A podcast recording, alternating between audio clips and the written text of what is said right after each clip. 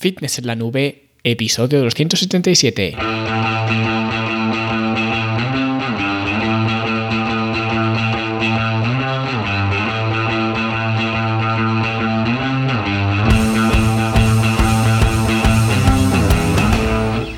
Bienvenidos a todos un viernes más aquí a vuestro podcast a Fitness en la Nube donde hablamos de fitness, de nutrición, de entrenamiento y donde cada viernes, cada semana os traigo las técnicas, consejos, estrategias, trucos y como lo queráis llamar para que construyáis un mejor físico y tengáis un estilo de vida más activo y más saludable. Hoy vamos a hablar de un tema que por alguna razón os interesa bastante y ese tema es qué comer antes, durante y después de un entrenamiento o lo que es lo mismo, vamos a hablar de la nutrición perientreno. Así que si quieres saber cómo darle gasolina a tus entrenamientos, hoy te lo cuento todo. Y antes de nada, pues eh, fitnesslanube.com, la academia online para verte mejor, sentirte mejor y rendir mejor, donde encontraréis eh, cursos, talleres, programas de entrenamiento periodizados, que por cierto, de periodización hablaremos próximamente, ¿vale? Yo os hago eh, algún avance porque es un tema que pues sí que os quiero compartir un poquito para que entendáis un poquito algunos conceptos de la periodización y demás, y sobre todo algunas cosas que, bueno, pues se suelen comentar y quizás, o a mi modo de ver, de una forma errónea o no del todo exacta, ¿vale? Y bueno, como decía, eh, una academia diseñada específicamente para ayudaros a mejorar vuestro estilo de vida a través del entrenamiento, la alimentación, etcétera, ¿ok?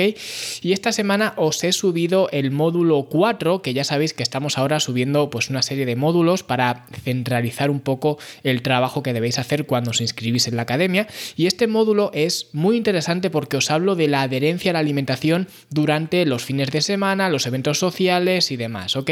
Hay una clase sobre eh, cómo comer cuando estamos de viaje, hay otra clase sobre cómo comer eh, pues estando en restaurantes, otra clase sobre cómo manejar el alcohol, otra clase sobre las comidas trampa y ah, bueno, ya la última clase es un poco qué hacer si nada funciona, ¿no? Que es ya como último recurso, por así decirlo. Pero vamos, está muy bien, echadle un vistazo porque ya tenéis subido el módulo completo, así que os recuerdo fitnesslanube.com y ahí tenéis toda la información para empezar. Venga, y ahora sí vamos al tema que nos trae hoy aquí, que es el de qué comer antes, durante y después de entrenar. Que como he dicho antes, parece un tema que os interesa mucho porque me lo preguntáis bastante, tampoco todos los días, pero sí que suelo recibir em, relativamente muchas preguntas sobre esto y sinceramente creo que hacéis una montaña de un grano de arena, como vamos a ver a continuación. Así que vamos a empezar con la nutrición pre-entreno, que por cierto, antes de seguir también que sepáis que en la academia hay una clase hablando justo de esto, porque lo que he dicho antes parece un tema que, no sé, que os fascina, ¿no? Entonces, em, eh, ¿por dónde iba eso? La nutrición pre-entreno o eh, qué comer antes de entrenar.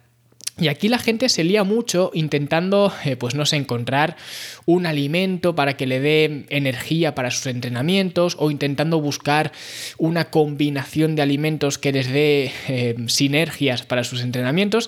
Y poca gente se para a pensar que para un entrenamiento de entre 45, 70 minutos de duración, que por cierto, esta semana también subí un vídeo a, mi canal de YouTube hablando de cuánto tiempo debe durar un entrenamiento de pesas, que lo podéis ver en, mi canal, obviamente, Luis Carballo.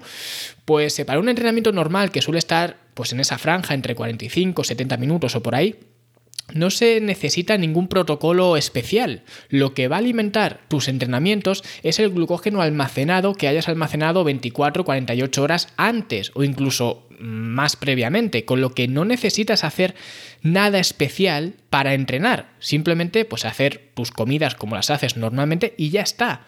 Y sobre todo si haces una buena alimentación, porque sí que es cierto que si haces ah, pues cosas más absurdas, ¿vale? Como dietas cetogénicas o cualquier dieta realmente baja en, hidratos, vas a tener un problema, o bueno, vas a tener varios, ¿no? Que ya lo he comentado en, otros podcasts, pero entrenando vas a tener un problema, sobre todo al principio, cuando haces esa transición hacia una dieta cetogénica o bajas en hidratos, cuando estás vaciando esas reservas de glucógeno. Por eso, cuando hay alguien que hace protocolos de dietas bajas en carbohidratos o de ayunos intermitentes, incluso entrenando en, en ayunas, pues los entrenamientos son mucho más cortos, porque no tiene sentido intentar hacer más volumen cuando el cuerpo no puede a rendir, digamos, eh, o, hacer acopio, digamos, de ese volumen. Por tanto, no necesitas carbohidratos antes de entrenar porque ya tienes glucógeno almacenado, ¿vale? No es una necesidad de porque vayas a entrenar tener que meter más comida. Que esto es un poco como estudiar para un examen. Si tú ya llevas ah, el examen preparado de antes, no te hace falta quedarte toda la noche estudiando para eh, pues eh, luego aprobar el examen, que sería un poco la nutrición preentreno. ¿Vale? Si tú ya ah, tienes tus eh, reservas de glucógeno llenas, porque ya has a, a, lo largo de los días o de las horas has ido pues metiendo tus comidas normales y tal, pues ya tienes tus reservas a pleno rendimiento y ya puedes entrenar. No hace falta que las tengas vacías y que a última hora tengas que llenarlas de golpe, que es lo que sería este símil que he puesto con estar toda la noche estudiando para un examen, ¿vale? Pero si vas a comer antes de entrenar, si vas a comer algo, digamos, enfocado al, al entrenamiento, es lógico que el epicentro sea justo ese, el entrenamiento, lo que significa que tienes que buscar entrenar de la forma más cómoda posible y por tanto cuanto más próxima esté esta comida que hagas antes del entrenamiento, cuanto más próxima esté a tu entrenamiento, pues más fácil de digerir debe ser, incluso llegando a ser líquida porque si no lo es, ¿vale? Probablemente no rindas bien entrenando. Cuando digo que llegando a ser líquida me refiero a si es pues muy cerca del entrenamiento, quizás media hora antes de entrenar.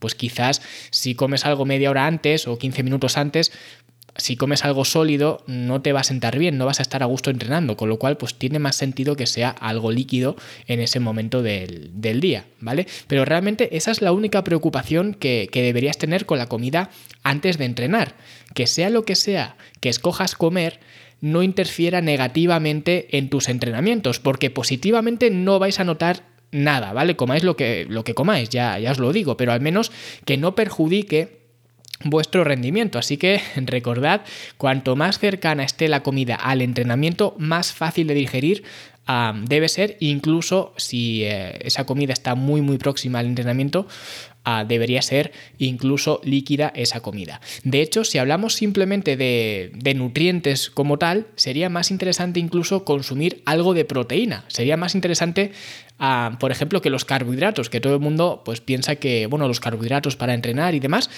pero en principio la proteína debería ser más interesante, que tampoco sea una cantidad demasiado grande porque la proteína, aunque mucha gente se piensa que no, mucha gente se piensa que esto es exclusivo de los carbohidratos, pero la proteína también estimula la insulina.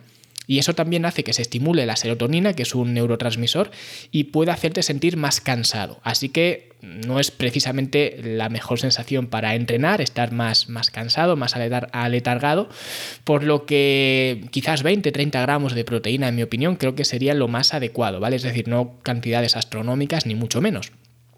Y sería más adecuado que los carbohidratos Básicamente porque, como he dicho, carbohidratos, el cuerpo ya va a tener glucógeno almacenado, con lo cual, pues energía mm, va a tener a su disposición. Sin embargo, si el cuerpo durante ese entrenamiento tiene que usar aminoácidos como energía, pues es más recomendable que utilice esos que tienen sangre, es decir, esos que acabas de meter antes, de, antes de entrenar, y cuando digo aminoácidos me refiero a lo que he comentado antes, una, comida pues con, proteína, ¿vale? No hace falta que sean aminoácidos libres. Simplemente, pues eso, los aminoácidos de esa, de esa comida, de esa proteína, si los tienes en la sangre y el cuerpo los tiene que utilizar como energía, pues es preferible que utilice esos a que utilice pues las estructuras que ya tiene eh, almacenadas en el cuerpo, ¿vale? Es una forma de proteger la masa muscular. ¿Vale? Especialmente eh, si hacéis dietas bajas en, carbohidratos, donde el cuerpo, pues muy probablemente va a tener que usar proteína para convertirla en glucosa a través de la, de la gluconeogénesis, porque si tú eres tan burro, ¿vale? Por decirlo así, que no le das glucosa al cuerpo, por así decirlo, cuando haces una dieta cetogénica o baja en hidratos o lo que sea, el cuerpo va a tener que obtener glucosa de algún sitio, ¿vale? Que de hecho esto ya lo vimos en otro episodio que os dejaré por aquí abajo enlazado porque ah, no recuerdo exactamente el título que le puse, creo que era carbohidratos versus grasas o algo así, ¿no?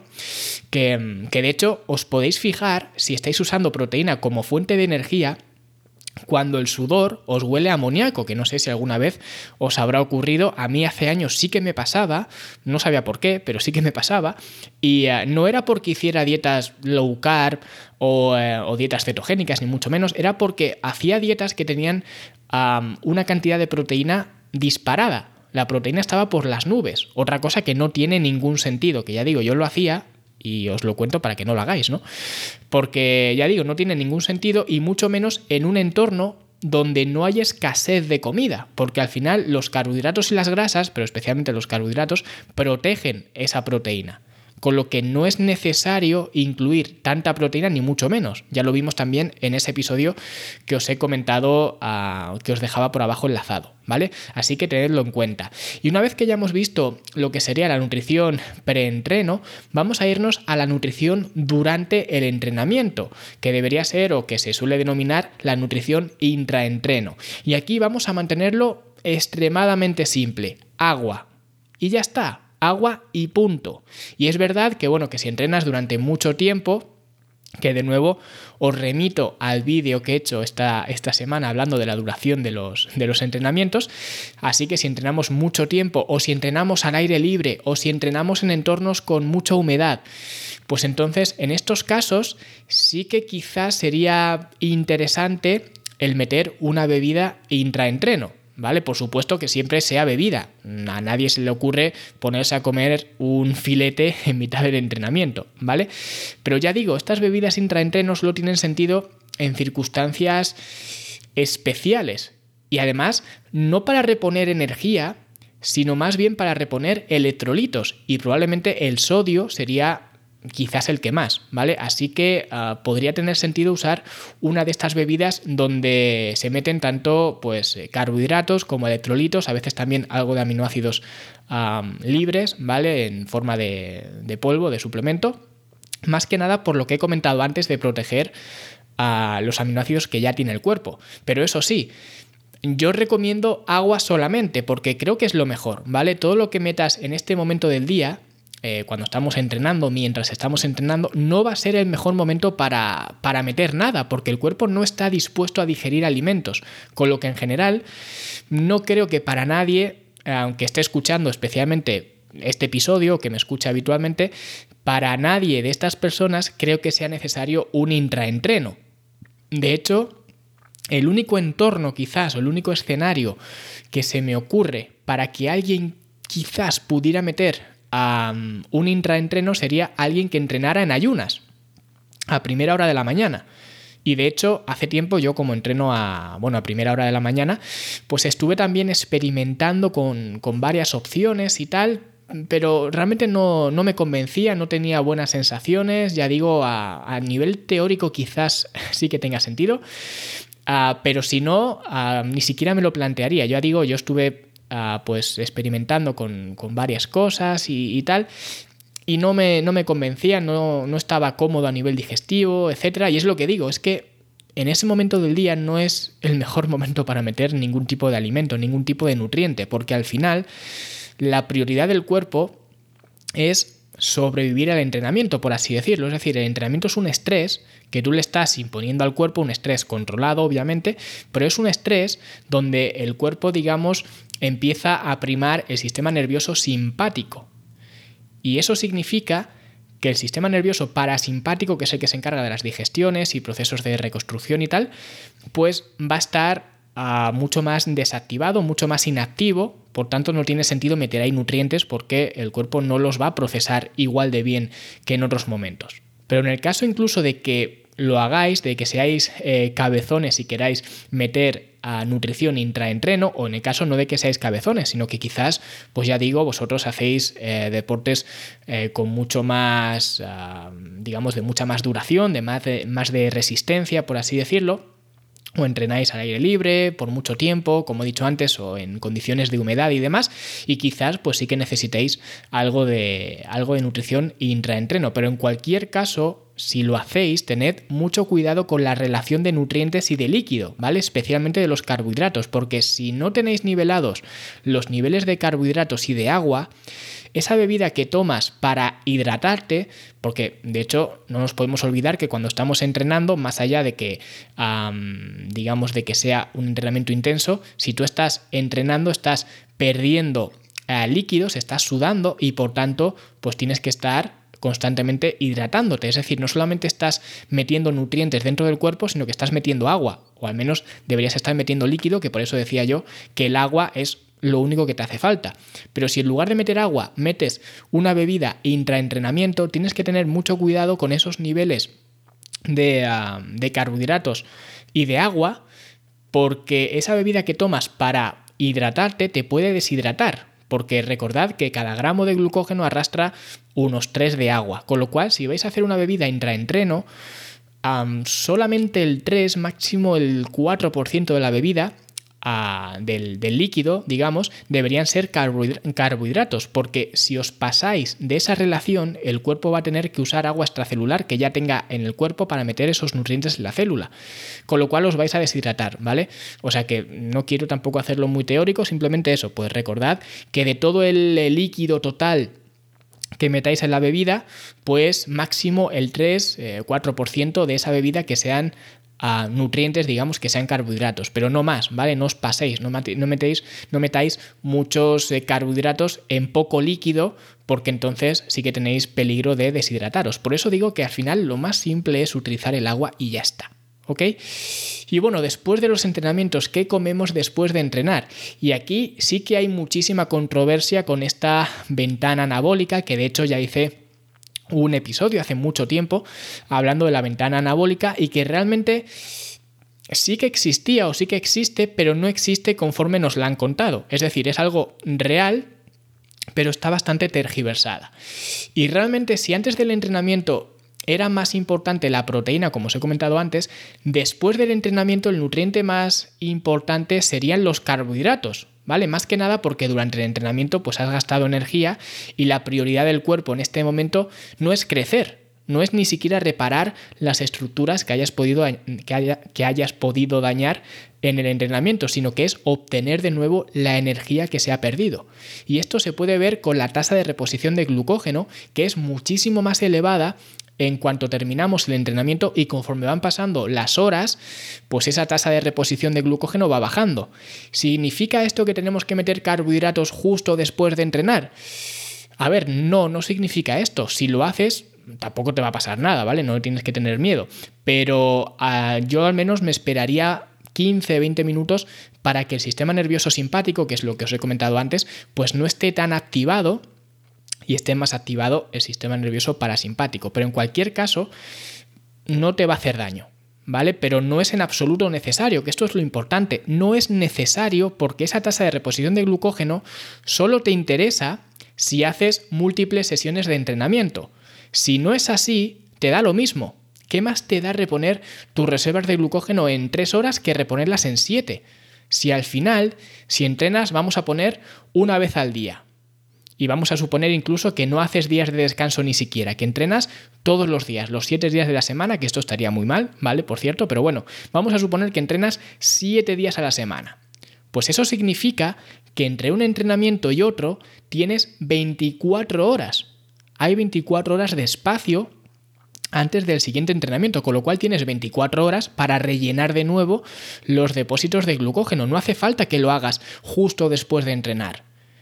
Y eso el rellenar los depósitos de glucógeno ah, lo vais a hacer simplemente con, con vuestras comidas normales. No hace falta meter nada especial.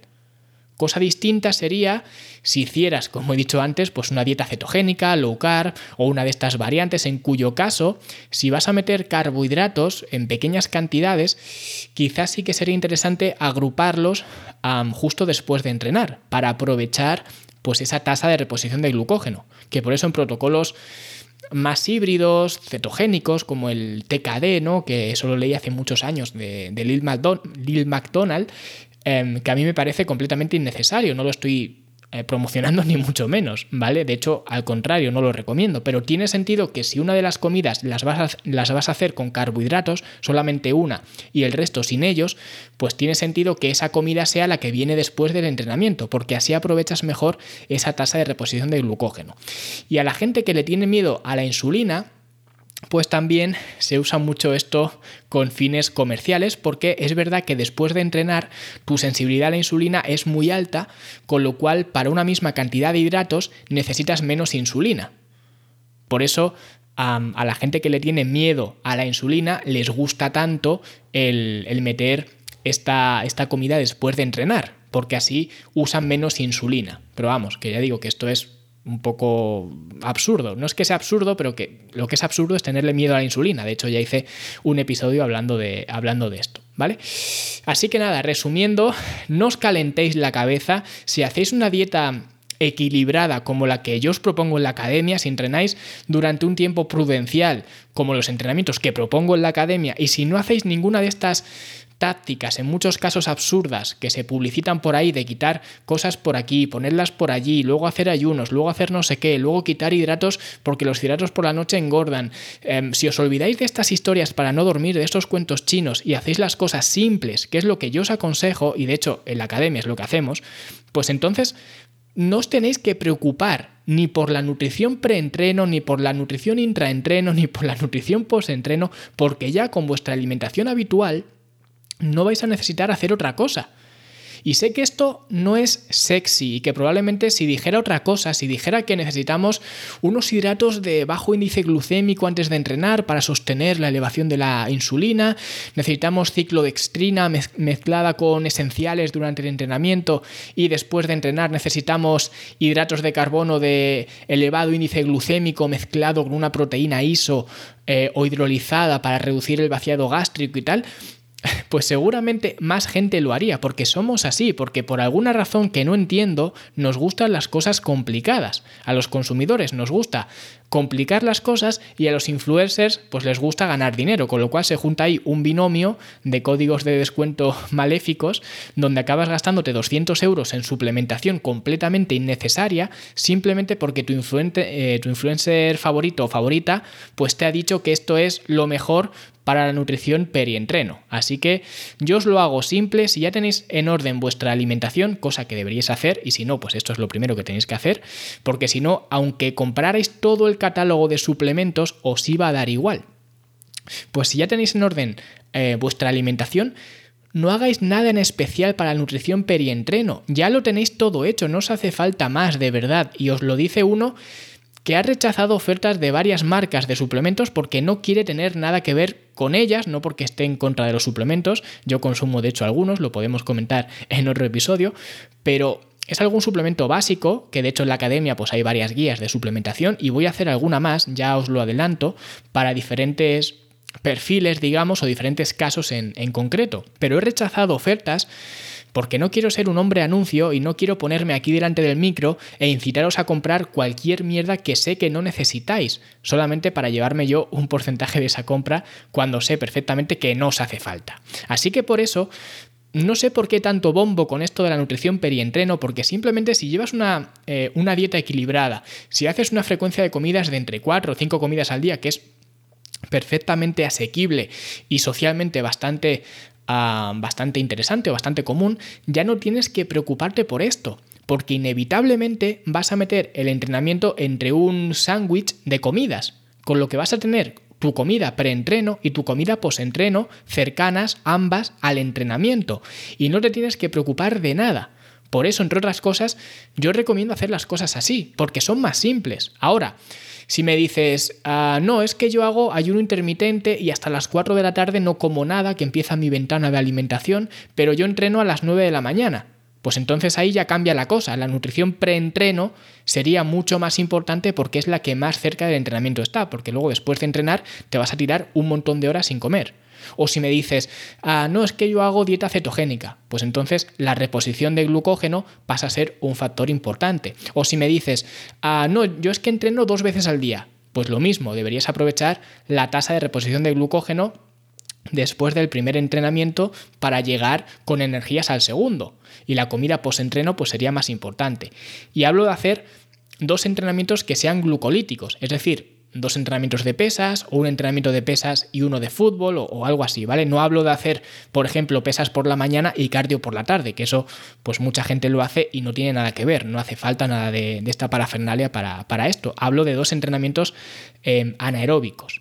Por eso, entre otras cosas, yo siempre digo frecuencia de comidas estable. No le tengáis miedo a los carbohidratos, llevad una alimentación equilibrada y no hagáis cosas extravagantes, porque cuanto más simple lo hagáis, más simple se hace todo lo demás y de menos cosas os tenéis que preocupar. Y si eres una persona que tiene su plan de alimentación haciendo 4 o 5 comidas al día, entrenas de 3 a 5 veces por semana en el gimnasio y quizás luego pues alguna actividad complementaria que, te guste, por ejemplo, al que le gusta montar en bici, pues monta en bici, al que le gusta el pádel, pues juega al pádel, al que le gusta bailar, pues va a clases de baile, pero así a modo recreativo, haciendo esto, que es básicamente lo que hacemos en la academia, no os tenéis que perder ni dos minutos de vuestra vida pensando en qué comer antes, durante o después de entrenar, porque ya lo vais a tener todo hecho. Como os dije en el episodio anterior, Cuanto menos penséis en todo esto, mejor. El que más aprovecha el tiempo, el que más progresa y el que más rédito le saca todo esto es el que menos tiempo pasa pensando en este tipo de cosas.